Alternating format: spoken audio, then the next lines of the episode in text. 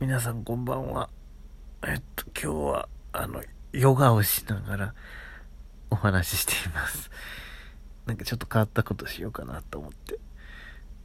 あの、なんか今ね、あの、YouTube で調べるとないんですけれども、なんか夜のヨガ、あ、ある、あるある、あるんだけどすぐ出てこないんですけど、夜のヨガって調べると、なんか結構下の方に出てくる、なんかやつがあって昔友達に勧められてから結構それやってるんですけどそれ結構いいです。あのよく伸びるしあのなんか寝れるしやったりしてます。なんかそんな感じでやってるんですけどなんかうーん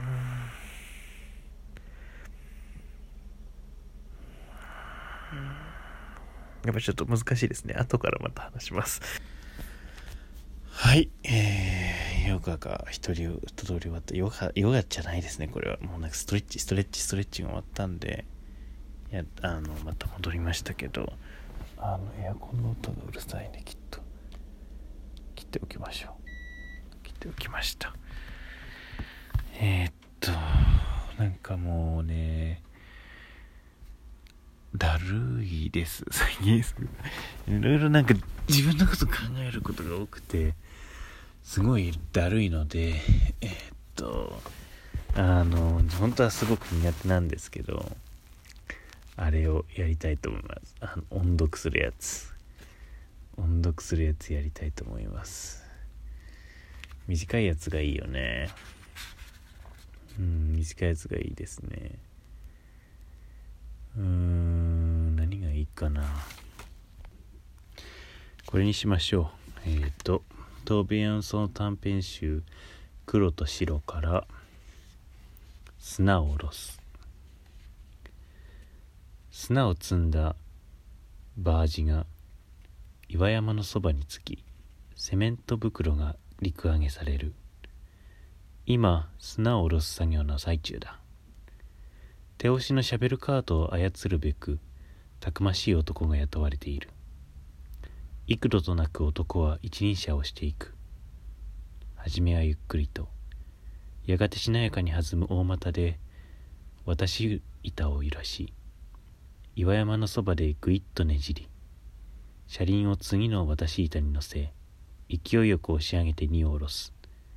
砂がざーっと滑り落ちるとき男は顔を背け海を海を眺めて頭をかく。こんな作業はどうだって構わない。男はただお楽しみでここにいるのさとばかりに。背中と腕が陽光に輝く。ぴったりのズボンを履き髪に舞い降りた葉っぱみたいな油じみた小さな帽子をかぶって最後に両手を伸ばし一輪車をゆすって空にすると一気にくるりと方向転換して岩山を下り船へと降りていく。一輪車が私は板の上を転がり彼の軽やかな足音だけが聞こえる。この世界は自分の手の中にあるがまるで関心はないといった態度でもやいはもやい縄に唾を吐く。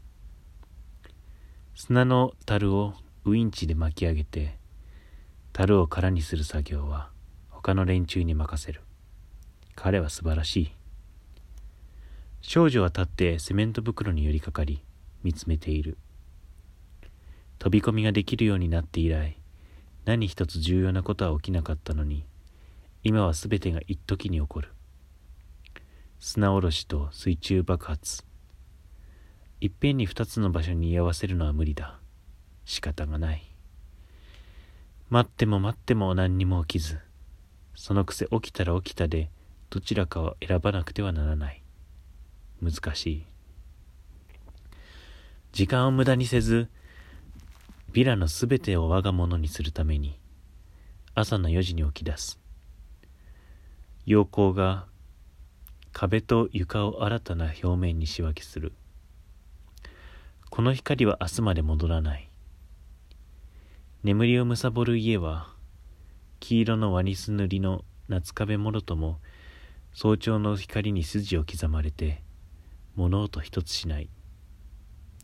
少女がベランダの窓を開けるとカーテンが大きく緩やかな動きで内側に膨らみ外気は冷たい。食料棚には肉団子が 2, 2個。皿の端から滑らせて口に含み固まったソースをさっと舐めビニール袋からライ麦パンを一切れ取り出す。庭は朝の匂いがする。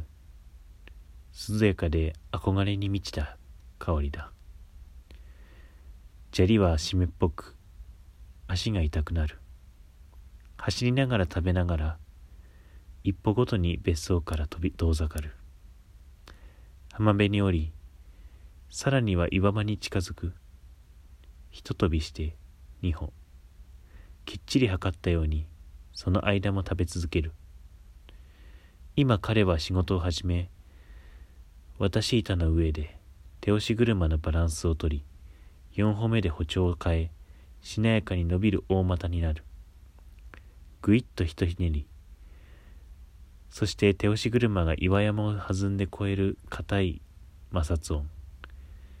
再び砂の流れがざーっと広がり彼は顔を海に向ける。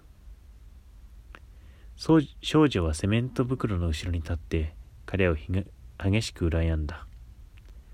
やるなら今今しかない。平底分離に走り寄り戦争に向かって叫ぶ。手伝ってもいい？声はストンと宙に落ち気まずい闇の中に二人の男が立っているが答えてくれない。一度だけ上を見上げたが、すぐさまシャベルで砂をすくう作業にかかる。樽はほとんどいっぱいだ。少女は甲板に腰を下ろし、おとなしく待つ。一輪車を押して彼が戻り、砂が乗せられる。彼は二度戻ってきたが、とても静止する勇気はない。三度目に戦争に降りる許可をもらった。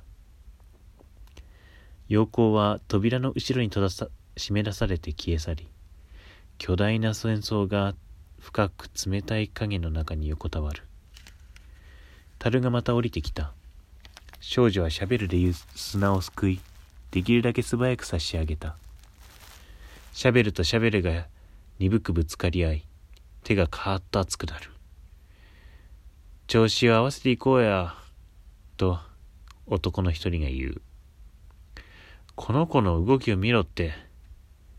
男たちが樽を砂で満たし、ウインチで巻き上げる間、少女はおとなしく待って考える。砂すくいは岩の上を飛ぶのと似ている。リズムを守って、一つ一つの動きを素早く、過不足なくやり遂げる。